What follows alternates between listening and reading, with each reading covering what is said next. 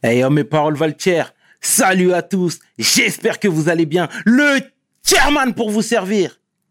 Les Guesnay m'appellent le tiers, les Fimbi 500. Mais ça, tu le sais déjà. Ça, c'est le représentant Sect Abdoulaye. Là où les cages d'escalier sentent le dégué et le chouraï. Bienvenue sur We Hustle. C'est toujours ton émission qui rassemble les motifs.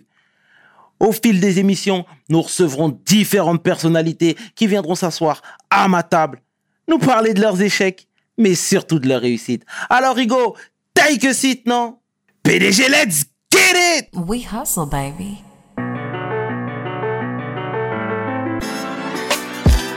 Le chairman. We hustle, baby. Le chairman. We hustle, baby. Le chairman de retour sur WeSL et aujourd'hui, je suis vraiment fier de recevoir un entrepreneur, un philanthrope, un homme de cœur. Celui que l'on nomme Abdelali El Badawi. Comment tu vas, mon brother? Ça va, merci. Et toi, tout va bien? Merci. Tout, va très bien de mon côté. Merci pour cette invitation. Merci à toi d'avoir accepté l'invitation. Sache qu'on est honoré de te recevoir, sincèrement. Tu nous fais du bien. Je te l'ai dit en off, mais je te le dis en on. C'est cool, c'est cool.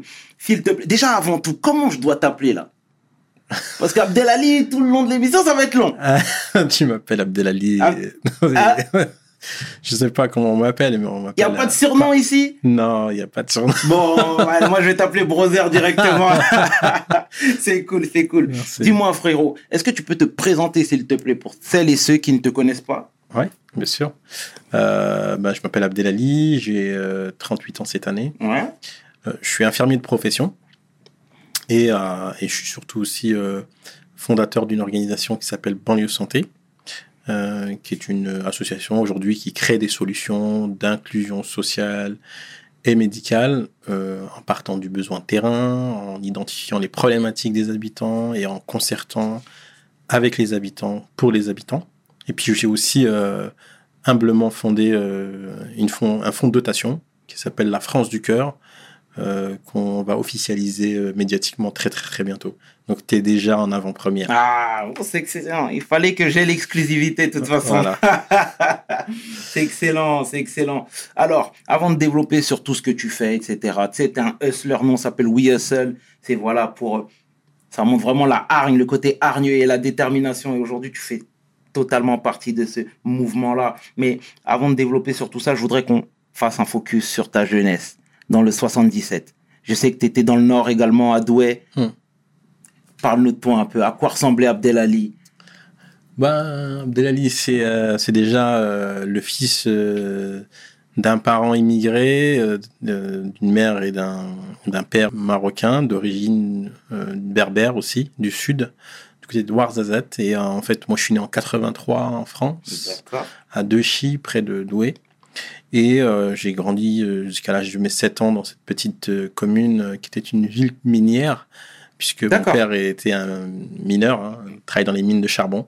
on connaît bien ça dans le Nord-Pas-de-Calais. Mhm. Et jusqu'à mes 6 ans, donc j'ai, à l'âge de 6 ans, j'ai eu un accident. Donc je suis brûlé à 70% de la surface de mon corps, sauf les mains et le visage. Et, euh, ça a frappé ma vie parce que aujourd'hui, euh, ça fait partie des, forces hein, hein, de ce que je suis aujourd'hui. Euh, si tu veux qu'on y rentre en profondeur après, on peut. Absolument. mais en 90, les mines de charbon ferment. Mon père, passé 50 ans, il faut qu'il trouve un autre boulot. Quand t'as pas de diplôme, etc., c'est très compliqué. Donc on est venu en région parisienne dans le 77 à Montreux, qui est un quartier prioritaire de la ville, et puis tout autour une zone rurale. Et euh, dans les années 90, on est arrivé dans cette commune euh, qui, je crois que c'est 40 000 habitants maintenant. Euh, et euh, on passe de la ville, la petite commune à une ville euh, plus grande, banlieue parisienne, avec tous les clichés qu'on peut avoir d'une banlieue parisienne. Et puis, euh, j'ai grandi, j'ai étudié là-bas, et puis euh, euh, j'ai fait plein d'actions sociales et sociétales dans, mm. dans, mon quartier, mais aussi au-delà. Et puis, aujourd'hui, on en est là aujourd'hui. Mais on va rentrer en profondeur, si tu veux bien, à, un moment donné. On a tout le temps, nous. On a tout le temps chez WeSL, sache-le. je voudrais aussi qu'on parle de ton premier amour pour l'athlétisme. Ouais. D'accord. C'est venu à quel moment, quelle période de ta vie? Je sais pas si j'avais un amour à la base pour la course, mais en sixième, euh, il y avait le cross du collège, donc c'était le premier pour moi. Et, euh, et donc, euh, je fais cette course dont je ne connaissais rien du sport parce que je ne faisais pas de sport avant. Dans les sept frères et sœurs, il n'y a jamais eu un de mes frères ou sœurs qui ont fait du sport parce que c'était pas la culture déjà, le sport Mhm. pour la famille. Et puis, je pense que quand tu as sept enfants euh, à charge, euh, t'as pas les moyens de payer une licence, une paire de baskets, un short, un sac, euh, etc. Donc, je gagne cette course euh, qui était la première course du collège. Et euh, pour moi, et ben, je me vois avec un quelque chose que je savais pas que j'avais en moi. Et puis c'était la première fois où, grâce à une action, on me dit c'est bien. Ok, Tu vois, ok. parce que euh, bah, à l'école, euh, j'étais euh, celui qui avait des 3, des 4, des, des 5 sur, sur 10, sur 20, euh, etc. Donc, j'étais pas forcément euh, un gamin euh, euh, qui était fait pour l'école, mais quand j'ai gagné cette course, on me dit oui, il y a les championnats départementaux. Et moi, j'ai dit ouais, d'accord, mais comment on va faire? Il faut. Et mes profs, ils m'ont dit ben, t'inquiète pas, on s'occupe de tout. Et puis, il a fallu que je m'inscrive à un club de sport, d'athlétisme. Mon père, ils n'avaient pas les moyens. Il a dit non. Donc, c'est les profs qui se sont cotisés. Moi, j'étais une paire de baskets, licence, tout ça. D'accord. Et tu vois, et après, euh, je suis rentré comme ça dans le sport. Mais à la base, je connaissais pas, je connaissais rien du sport. D'accord. Vraiment, je connaissais rien du sport. Et puis, euh, de fil en aiguille, euh, je fais une carrière sportive euh, de haut niveau, puisque je rentre en équipe de France. Et euh, les championnats d'Europe, les championnats du monde, enfin bref, plein de, plein de courses. Et, et, et, et voilà, c'est l'endroit où je, je m'exprime, en fait, tu vois. Il y en a, ils vont s'exprimer dans l'art plastique, d'autres dans, dans la musique. Et moi, c'était le sport, mon moyen d'expression. Bien, bien, bien. Et qu'est-ce que ça t'a apporté, toi? Beaucoup de choses. Je pense que l'entraînement, la rigueur, euh, la résilience, le fair play, euh, la compétition, euh, ne jamais rien lâcher. Et puis surtout, se dire que quand il y a un échec, parce que j'ai eu un, un échec et plusieurs, hein, les blessures, ma carrière sportive, quand elle s'est arrêtée, elle s'est arrêtée subitement après une blessure. Donc, Mhm. je pense que c'est aussi cette capacité à regarder plus large et à se dire que finalement, quoi qu'il arrive, tu dois te relever, tu dois y aller, tu dois foncer. Et, euh, et le sport, c'est vraiment euh, un état d'esprit de mental, tu vois, de rien lâcher, de, de, de toujours euh, persévérer, persévérer, persévérer. Le côté hargneux. Voilà, voilà. Et, et- et avec une capacité de résilience forte, tu vois. Et je pense que les sportifs, hein, en- en- et les sportifs, ils ont ça dans le sang, c'est que quoi qu'il arrive, ils, voilà, ils, ils sont là, quoi. Ils lâchent rien. C'est ça. Bien, bien, bien. Et, et, et du coup, tu l'as bien exprimé, mais il y a eu la blessure. Tu t'es blessé par la suite. Ouais. 2005, euh, je me blesse. D'accord.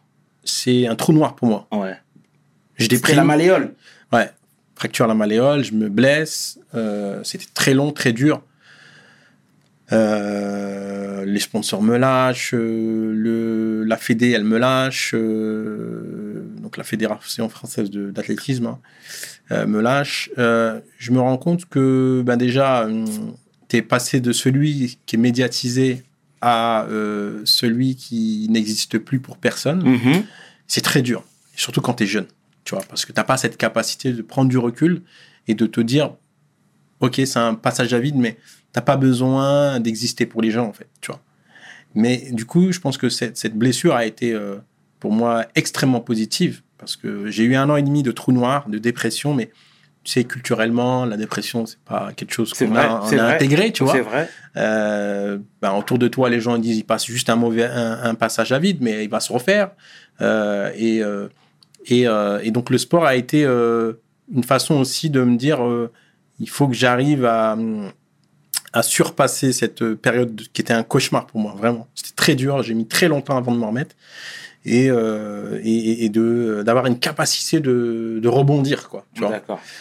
Mais euh, ce qui m'a permis de rebondir, c'est déjà euh, de me dire que ben, le sport, euh, c'était un temps. Et donc, euh, voilà, euh, il fallait faire un deuil, parce que c'était ça, en fait. Il Mhm. fallait que je fasse un deuil. J'ai mis vraiment du temps, quelques années avant de, de, de faire ce deuil jusqu'en même 2010, tu vois, je, ressassais ce, ouais, ma carrière. euh, Pourquoi? Parce que je voyais des athlètes de haut niveau euh, euh, percer, devenir champion d'Europe, champ- vice-champion olympique et d'autres. Excuse-moi de te couper. Tu peux citer des noms là, des Ouais, personnes Ma- que tu Ma- as côtoyées? euh, ouais, bien sûr. Maïdine Mekissi Benabad, euh, plusieurs fois vice-champion olympique, tout à fait. champion d'Europe, champion du monde, un garçon talentueux et, et que j'ai connu dans les compétitions, que j'ai connu dans les stades ou en stage de formation euh, à, à, Font-Romeu. Voilà, c'était pour moi euh, de voir d'autres qui, avaient percé, alors sans, sans, en- sans envie et sans euh, euh, être jaloux, mais je pense que hum, euh, quand tu regardes les autres faire et avancer, tu, as ce sentiment d'échec et de, euh, penser que, que, pourquoi à toi ça t'arrive et pas aux autres. Finalement, c'est un mal pour un bien euh, qui m'a permis euh, de prendre ce recul et de comprendre que la vie, elle fait euh, partie, enfin l'échec fait partie de la vie. D'accord. Euh, Tout à fait. Tu vois Tout à fait. Et, et, et du coup, il y a quelque chose qui m'a interpellé, interpellé pardon, dans ce que tu as dit. C'est euh, il n'y a eu aucun accompagnement, aucun suivi de la Rien, rien. FFA. Rien, rien, rien.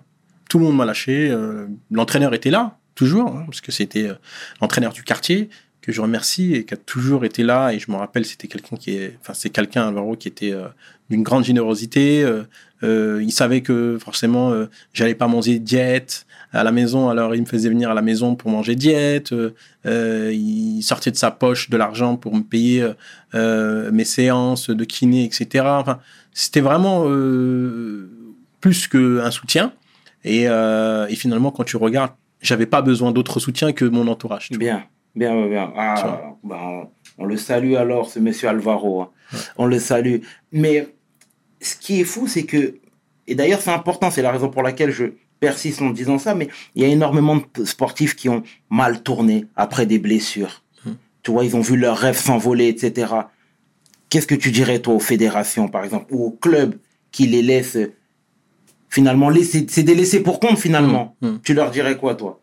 Non, je leur dirais euh, de- d'aller en profondeur dans leur travail, pas en surface. Et la profondeur, c'est euh, euh, ce que je dis toujours et c'est ce que mon père m'a appris, d'avoir deux oreilles pour écouter et une bouche pour parler.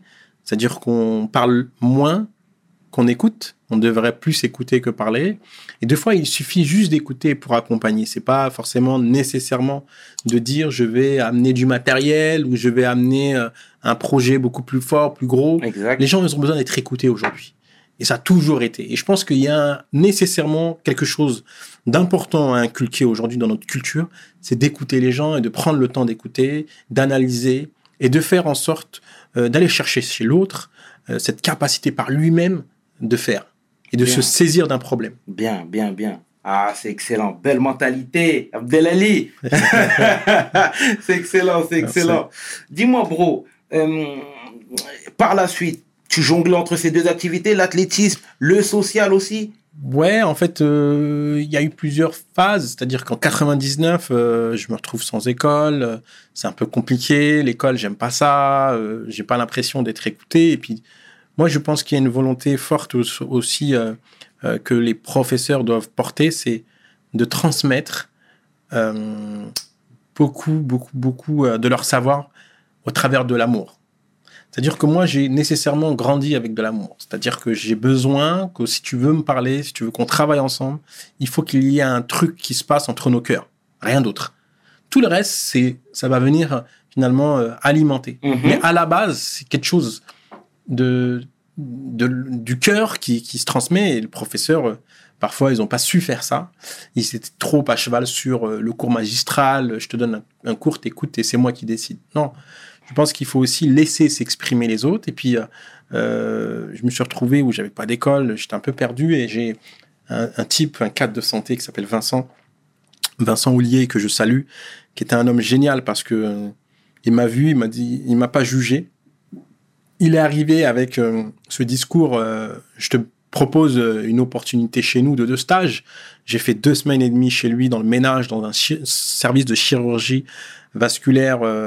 Euh, et et- et c'est vrai que ça m'a beaucoup aidé à, à- à comprendre le milieu du travail très tôt, l'âge de 16 ans et demi, euh, et euh, de rencontrer d'autres personnes Mhm. Et ça m'avait marqué parce que, pour plein de raisons, parce que ben, j'ai été formé par les, les femmes de ménage qui étaient là. Bien.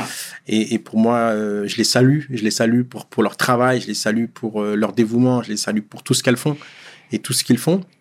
Et puis, euh, à la fin de ce stage, euh, j'ai deux situations qui me tombent dessus. La première, je rentre dans une chambre avec mon petit balai à franges et puis je rencontre une mamie qui me dit, euh, pardon, que je vois son visage fermé. Je lui dis, Madame, qu'est-ce que vous avez besoin? Je peux vous faire quelque chose? Et, moi, je souris naturellement, tu vois, même s'il me manque des dents. Mais je, souris naturellement, tu vois. Et, je lui dis, qu'est-ce que je peux faire? Et elle me regarde, elle me fait, non, tu m'as tout donné. Et j'essaie de comprendre. Donc, je pose la question, qu'est-ce que je vous ai donné? Pourtant, j'ai pas pris un objet, je voulais pas donner. Mhm. Tu vois, j'ai pas donné quelque chose. Et donc, elle me dit, euh, bah, tu m'as souri et c'est déjà beaucoup. Et là, je comprends pas au, au début. Et puis après, j'analyse, je pose les questions, je questionne. Et en fait, encore aujourd'hui, ça m'a marqué. Ça veut dire que notre société, elle n'a pas besoin de matériel. Elle a besoin de cœur. Elle a Bien. besoin de- de- d'attention. elle a besoin de gens qui donnent de leur personne. Le don de soi, c'est déjà quelque chose d'extrêmement important. Et puis à la fin de ce stage, on m'assoit à la table. J'ai peur parce que il fallait me noter. Et là, on me dit bon, écoute, tu vas écouter un truc. C'est euh, l'homme parfait n'existe pas. On va pas te mettre 20, mais on va te mettre 19. Et ça Mhm. m'avait marqué. Et on m'avait encouragé à poursuivre. Et du coup, j'ai fait ça pendant huit ans après. J'ai fait du ménage, des auxiliaires de vie, j'ai fait tous les petits boulots euh, de l'hôpital, euh, brancardier, je travaillais à la morgue, euh, magasinier, Mhm. tous les trucs, quoi. Et ça m'a appris vraiment beaucoup, Bien. beaucoup, beaucoup. Ça m'a été, ça a été ma meilleure école, D'accord. D'accord. tu vois. Donc, c'était une expérience salvatrice. Ouais, ouais, ouais, exactement. Et je pense que c'est une expérience humaine à faire. Moi, j'incite tous les jeunes qui aujourd'hui n'ont pas de parcours, sont perdus, à s'orienter vers les métiers du care. C'est que on, a tendance à euh, stigmatiser ces métiers-là, dire ouais, c'est des petits métiers, c'est des petits boulots. Mais moi, ils m'ont tout appris. Ça a été la base euh, et la fondation d'ailleurs euh, de quand j'ai passé le concours en 2007 et que j'ai passé un jury de validation des acquis parce que j'avais pas le bac et que je suis rentré à l'école bah, j'avais les meilleures notes en stage etc et que je suis rentré à l'école d'infirmier que j'ai fait trois ans et demi pour moi ça a été euh, incroyable tu le vois terrain, c'est la meilleure école. la, la meilleure école c'est le terrain D'accord. et j'ai appris sur le terrain c'était comme ça en fait tu vois D'accord, bien. Et non, c'est excellent, c'est c'est- c'est excellent. Mais est-ce que toi, tu avais du coup un plan de carrière défini après? Non t'es parce rentré que un petit peu à l'aveuglette et tu te Non. laissais finalement conduire? Non, mais j'avais j'avais ce truc euh, au fond de moi, euh, qui était une espèce de lumière que je je soupçonnais pas. Parce que quand j'ai eu l'accident à l'âge de 6 ans et que j'étais confronté à ces inégalités sociales de santé, la barrière de la langue de mes parents, le fait que mes parents étaient paniqués, savaient pas comment ils, ils allaient, euh, on allait faire avec son fils, les chambres stériles, la table d'opération, la, la couleur du bloc opératoire, les, le, le son de la voix des professionnels de santé, du SAMU, du- des pompiers, enfin, tout ça, ça m'avait ça m'avait vraiment marqué, tu vois, parce que quand j'ai eu l'accident, j'étais tellement choqué je pleurais pas. Tu vois, Mais tellement, tellement choqué. J'avais 6 ans, mais ça m'a. c'est- C'est-à-dire, ça m'avait vraiment, vraiment. Ça s'est gravé, quoi, tu vois. Comme je dis toujours, c'est gravé dans ma peau, tu vois. Mhm. Et. Et, euh, et ça m'a et ça m'a ça m'avait marqué j'étais je m'étais dit déjà très jeune que je ferais un truc dans la santé et quand euh, j'étais euh, j'ai redoublé trois deux fois à l'école je me suis retrouvé en quatrième des soutiens en cinquième avec mon petit frère dans la même classe en troisième euh, pro etc c'était des situations pour moi qui étaient euh, euh, difficiles à vivre parce que je m'étais dit mon rêve euh, de, de jour, un jour soigner les gens un jour devenir médecin allait allait s'envoler parce que j'avais pas le niveau et tu avais le, corps mais le corps je dirais scolaire qui était qui était pas forcément tendre tout le temps avec moi qui était dur euh, rabaissant. Euh, et, et mais par contre j'ai essayé de pas trop m'imprégner de ça mais de me dire je vais continuer à rêver jusqu'à que j'y arrive tu vois. Et, euh, et c'est vrai que quand je suis devenu infirmier pour moi c'était waouh. Je suis passé de celui qui fait le ménage et avec tout le respect que j'ai pour ceux qui font le ménage parce que euh, pour moi, j'ai euh, une affection particulière pour celles et ceux qui aujourd'hui euh, font les métiers de première ligne, Bien. hein, les auxiliaires de vie, les femmes de ménage, euh, tous ceux qui font les petits boulots qu'on sous-estime, qui Mhm. étaient essentiels aujourd'hui à notre société et à cette crise sociale et sanitaire. c'était eux qu'on appelait, c'était eux qui sont décédés, c'était eux qui vrai, c'est euh, vrai, se sont impliqués et donnés. Et d'ailleurs, ils venaient de ces quartiers populaires euh, parce que les petits boulots sont beaucoup euh, tenus et détenus par Exactement. euh, ces personnes issues de ces quartiers populaires. Exactement. Tu nous as parlé de ton accident survenu à l'âge de tes 6 ans, mais est-ce que déjà tu peux rappeler les faits? Comment ça s'est passé? Hmm. Ce qu'il s'est passé? Oui, ouais, bien sûr, avec grand plaisir. Euh, donc, euh, la petite commune minière euh, qui s'appelle Obi, euh, dans le 59. Donc, mon, mes parents vivaient là-bas avec mes frères et sœurs et moi. Et puis, euh, on était dans la salle. Enfin, il y avait, il y avait une salle. De, dans la salle de bain, il y avait une grande euh, gamelle. euh, je pense qu'il devait faire à peu près un truc comme une dizaine de litres Mhm. qui était en train de, de bouillir au sol, puisque c'était la, je dirais, la culture de faire des hammams à la maison et de chauffer le, la, la- la- la salle de bain. Et donc, moi, je suis rentré et le sol était glissant parce que c'était un carrelage. Et euh, j'ai voulu prendre un savon et en prenant le savon, j'ai glissé et j'ai tapé le- avec mon bras la, la gamelle et toute la gamelle est tombée sur moi. Hmm. Vraiment tout, tout, tout. Et en fait, euh, le choc, euh, je pleure pas. ma mère, elle arrive en courant. Enfin, c'était ma sœur, je me rappelle. ça pleurait, ça criait. ça a essayé d'enlever mes vêtements, mais en fait, en enlevant les vêtements, on enlevait la, La peau. peau, ouais. Ah, tu ouais, vois. Et euh, j'ai pas compris que c'était grave.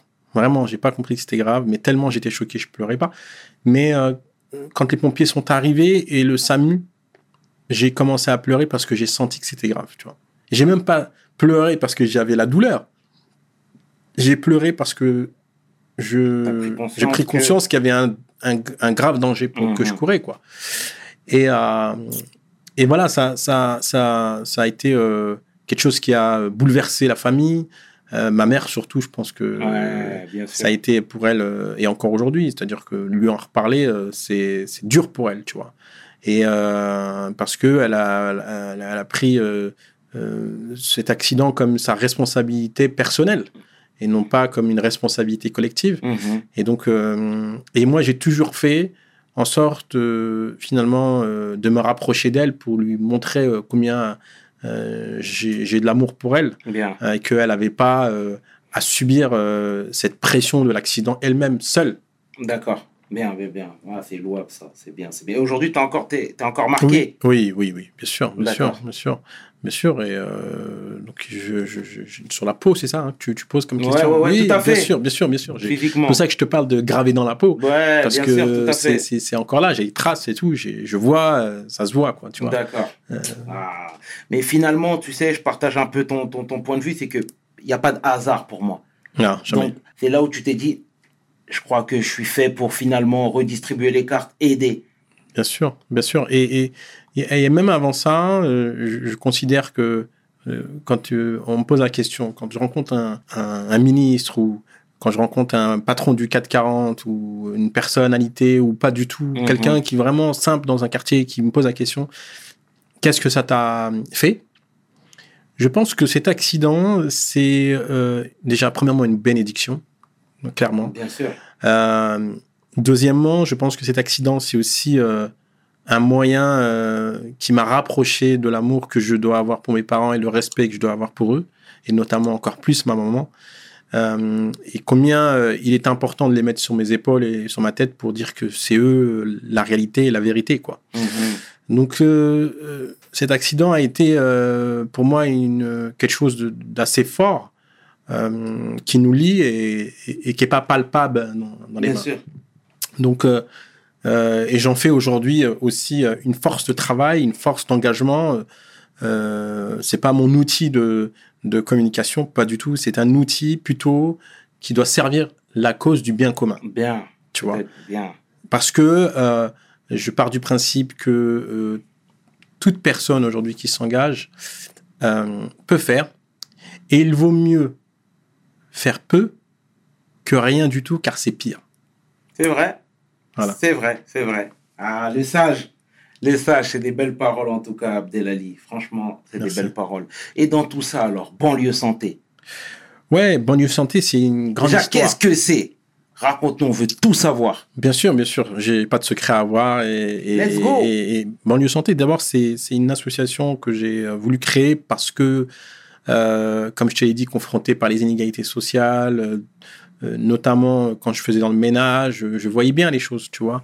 Que beaucoup de patients, il y avait un, un- un delta en fait de patients qui n'étaient pas du tout raccordés à la santé. Mhm. Euh, et puis, euh, mon engagement social et sociétal auprès des, des familles et des personnes les plus fragilisées, j'ai voulu transformer ça en organisation. Et puis, quand j'ai été infirmier, j'ai été très confronté à ces sujets de précarité sociale et, et d'autres.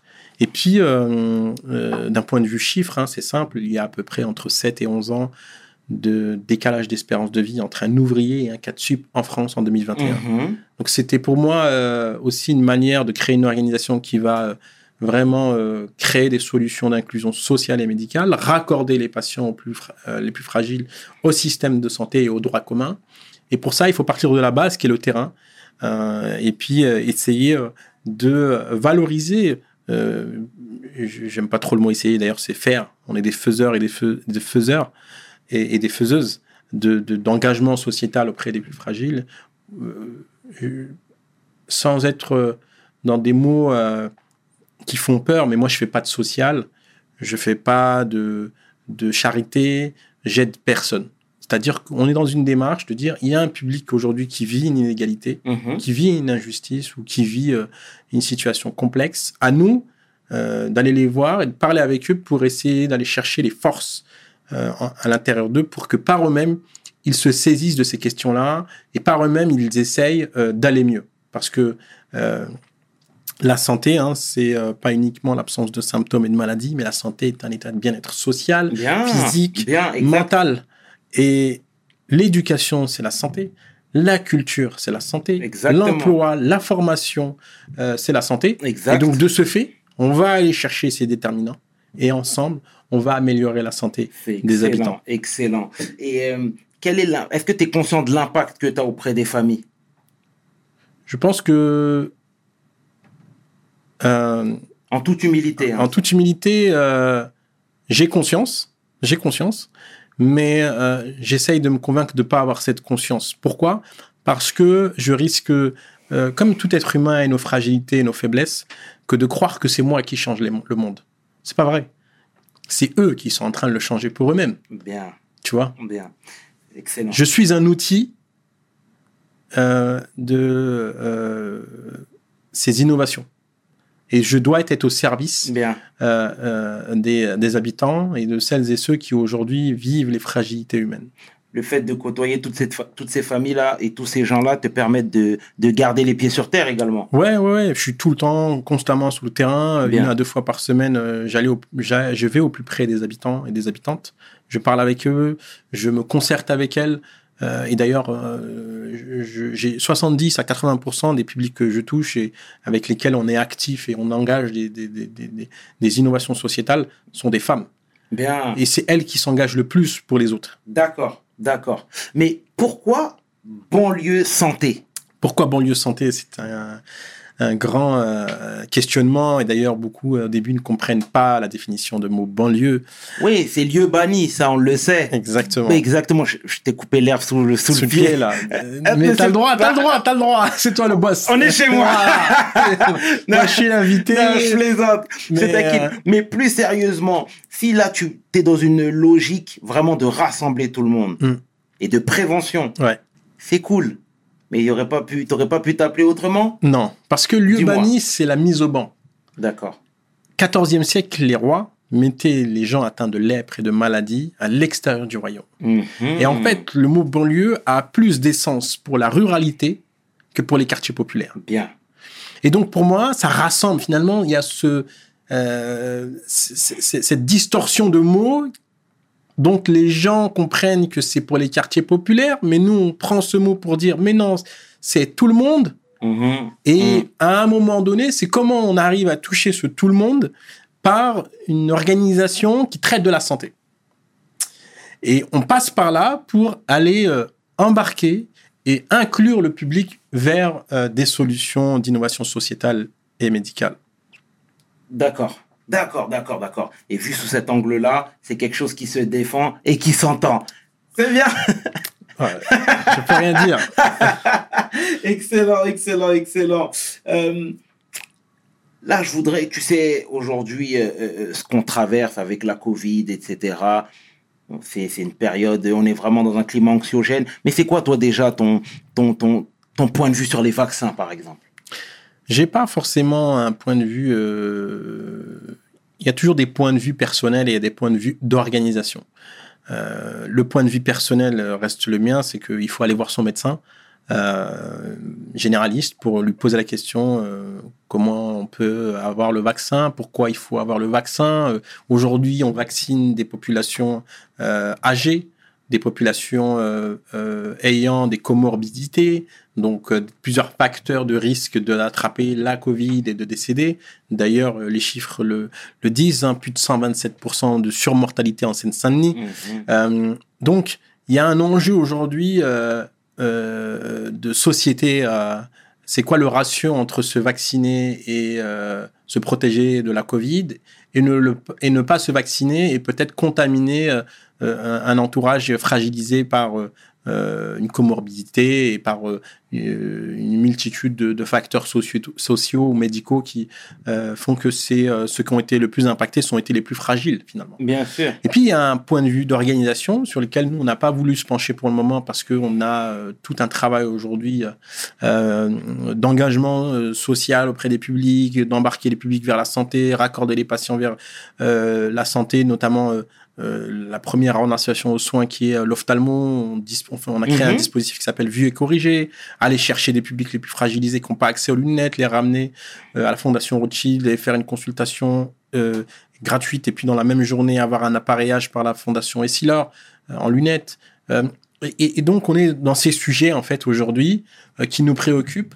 Bien sûr, il y a le sujet de la vaccination et le sujet de la Covid, mais il y a des scientifiques qui, se penchent dessus. Moi, je suis pas scientifique, donc je, je ne peux pas me pencher sur le sujet euh, euh, et dire euh, allez-y, allez-y pas. Moi, je dis toujours allez voir votre médecin. Parce que j'imagine que c'est des questions qui, qui, qui reviennent fréquemment. Oui, oui, c'est pour ça que par ces questions-là, nous, ce qu'on fait, c'est qu'on oriente les patients vers euh, les centres de santé, vers les médecins, euh, vers euh, les différents centres de vaccination, de dépistage, etc., qui sont tout à fait à même hein, de répondre à ces questions-là euh, et, et de pouvoir euh, apporter une valeur ajoutée aux patients. Et d'ailleurs, nous, on est d'un point de vue euh, humilité, on, on dit toujours qu'il y a d'autres qui savent faire et mieux faire que nous. C'est bien, vers bien. eux qu'il faut aller. D'accord, vous orientez. Exactement. D'accord, excellent, excellent. Et comment participer à votre aventure? Alors, euh, il y a plusieurs manières de, de- de participer. Déjà, euh, de continuer à nous suivre sur nos réseaux sociaux, mais aussi on a un engagement terrain euh, sur lequel on, on identifie des acteurs et des actrices euh, euh, qui font de l'innovation sociale dans les territoires et qui ont envie de co-construire avec nous des solutions pour leur territoire. Euh, donc, il ne faut pas hésiter à nous solliciter sur nos réseaux sociaux, nous envoyer un mail sur nos sites internet banlieue-santé.org, banlieue-santé.org, mais aussi tous nos réseaux sociaux dans lesquels nous sommes aujourd'hui, Facebook, Instagram, Twitter, et j'en passe. Et puis, euh, euh, si dans votre territoire, vous avez envie de vous engager sur la santé auprès de vos publics, n'hésitez pas à nous proposer euh, votre envie de vous engager et nous, on sera à vos côtés pour vous amener de la valeur ajoutée complémentaire à celle que vous avez aujourd'hui. Excellent. Et est-ce que tout ce que tu fais là euh, n'a pas été dicté par tes convictions religieuses Non, je pense que c'est deux choses différentes. Je pense que c'est plutôt des convictions euh, d'engagement de professionnels de santé. Euh, moi, j'ai à cœur de travailler avec tout le monde, quel qu'il soit. Et d'ailleurs, dans nos équipes, on a de tout, toutes les confessions. Euh, on touche les publics de toutes les confessions. D'ailleurs, dans notre charte de travail, hein, sur lequel on a euh, mis en place dès le départ, quand on travaille avec une association partenaire ou une organisation, euh, la question de la religion, du genre ou euh, euh, des publics ne doit pas être une question finalement au cœur de l'engagement parce que pour éviter d'ailleurs qu'on soit aussi dans une démarche qui est nous allons vers un public et pas un autre. Non, nous notre travail, on travaille avec tout le monde. Bien. Quand on a eu la Covid, dès le départ au mois de mars, on a voulu engager ça et bien avant euh, parce que on a touché des publics euh, en situation de précarité sociale, euh, des euh, euh, prostituées, euh, des euh, euh, migrants, des personnes en situation de fragilité, des familles monoparentales, des personnes âgées, euh, des publics qui étaient parfois méconnus des pouvoirs publics Ouais. et qui n'étaient pas forcément identifiables et qui eux-mêmes n'identifiaient pas les solutions. Donc, notre enjeu, c'est un enjeu de santé et de professionnels de santé. Quand on a un patient en face de nous, on ne le juge pas et on ne le prend pas par sa conviction religieuse, par son passif, mais plutôt par sa mal- maladie et au, ce au quoi on doit répondre aujourd'hui en tant que professionnel de santé. C'est ça notre sujet. Donc, ah, c'est excellent ça. C'est très deep, très bon. C'est bien. Tu Voilà. me fais du bien. Et euh, j'ai eu la chance, moi, tu es d'origine marocaine. Ouais. J'ai eu la chance d'aller euh, euh, à plusieurs reprises euh, au, au Maroc. Ouais. Le rapport à la santé, comme tu sais, est un petit peu délicat aussi. Hmm. Est-ce que tu as des projets là-bas, par exemple? Ouais, ouais, ouais, bien sûr. Ça, c'est plutôt la vision internationale que nous avons, puisque euh, je l'ai pas dit, mais on a des ambitions euh, internationales, mais aussi euh, des points de vue plutôt académiques qu'on est en train de mettre en place, des cours avec l'INSEAD, avec euh, euh, des facultés de médecine en France et aux États-Unis. On est en train de travailler sur une publication scientifique avec des scientifiques sur les questions aujourd'hui d'inégalité sociale de publics fragilisés. Donc, on a une démarche académique déjà, ça c'est important. Et puis on a une démarche internationale et le Maroc est dans un des enjeux euh, auxquels on va euh, bien entendu dans quelques semaines d'ailleurs ouvrir des bureaux en Afrique, et toujours en, pre- en avant-première pour toi. Euh, et, et, et puis on est aussi dans une vision euh, vers les États-Unis, notamment à Chicago, euh, où la fondation Obama est là-bas parce Mhm. que euh, euh, les enjeux d'inégalité sociale touchent l'ensemble des concitoyens dans le monde. absolument, Et donc, on doit être auprès des publics les plus fragilisés. Et si on peut apporter une valeur ajoutée de notre travail, de notre savoir-faire, euh, sur le plan académique, sur le plan terrain, sur le plan structurel, sur le plan euh, d'innovation sociale, parce que notre enjeu chez Banlieue Santé, c'est euh, de transformer la réponse médico-sociale. Bien, bien, bien, bien. Et aujourd'hui, à quoi ressemble la journée d'Abdelali El Badawi?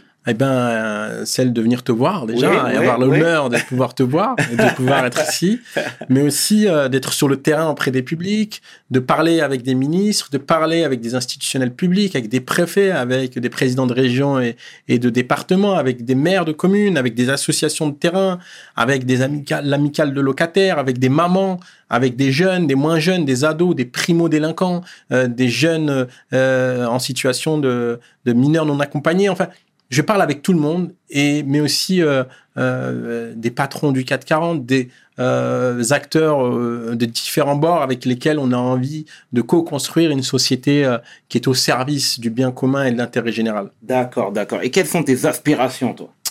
Ben, c'est d'une société apaisée. Mes aspirations, elle est là, c'est que euh, par le travail et notre engagement auprès des plus fragiles, on puisse donner cette justice sociale et sociétale pour ces publics qui sont les plus fragilisés, qui qu'on arrête de stigmatiser ou montrer du doigt euh, des populations euh, pour leur origine, pour leur couleur, pour euh, leur situation soci- sociale ou, ou, ou pour leurs convictions. Mais pour moi, il faut repartir de la base. Qu'est-ce qui est essentiel à notre société?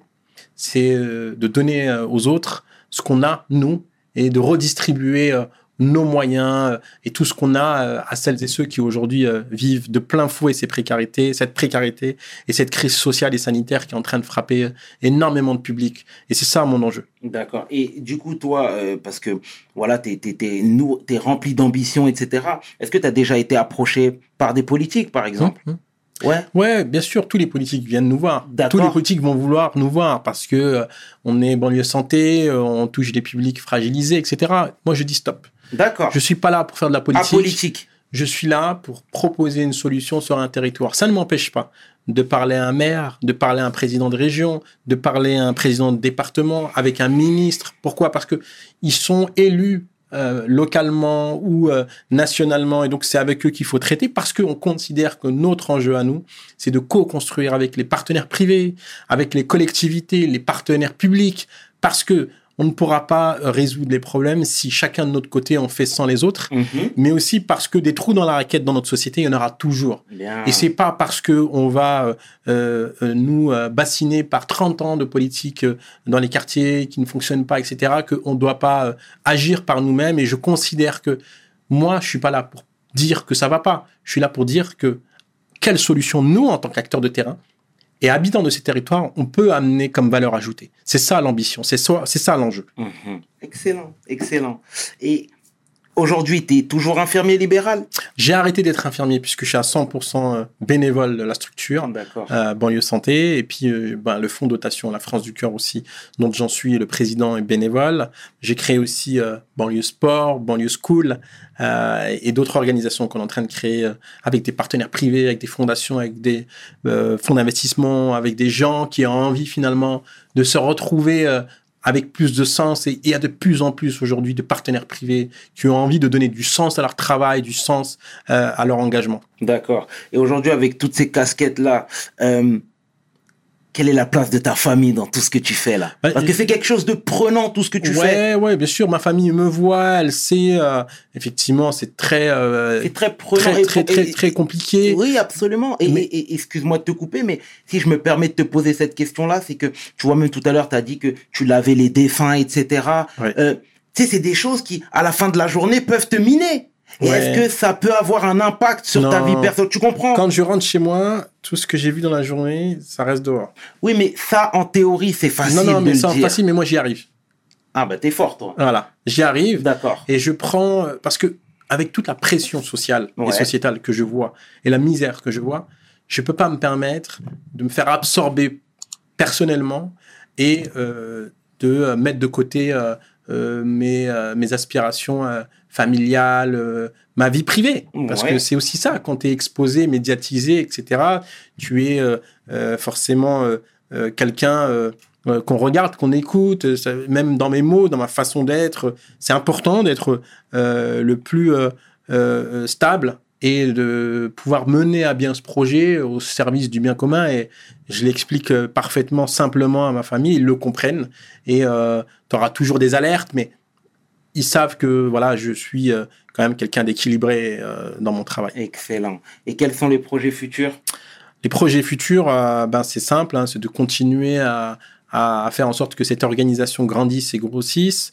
Tu parlais de philanthropie, euh, c'est un des sujets que j'ai envie de porter euh, dans les prochaines semaines, prochains mois, au travers du fonds de dotation La France du Cœur. Mhm. Euh, et puis euh, d'embarquer un maximum de partenaires privés, publics, pour vraiment répondre à cette transformation de la réponse médico-sociale Ah, de pouvoir vraiment euh, être à table des plus gros pour vraiment proposer des solutions terrain pérennes pour les habitants, pour faire en sorte que nos habitants aujourd'hui, de nos ruralités, de nos quartiers populaires, ils aient des solutions qui résolvent leurs problèmes par euh, leur propre situation et que par eux-mêmes ils puissent se faire. D'accord.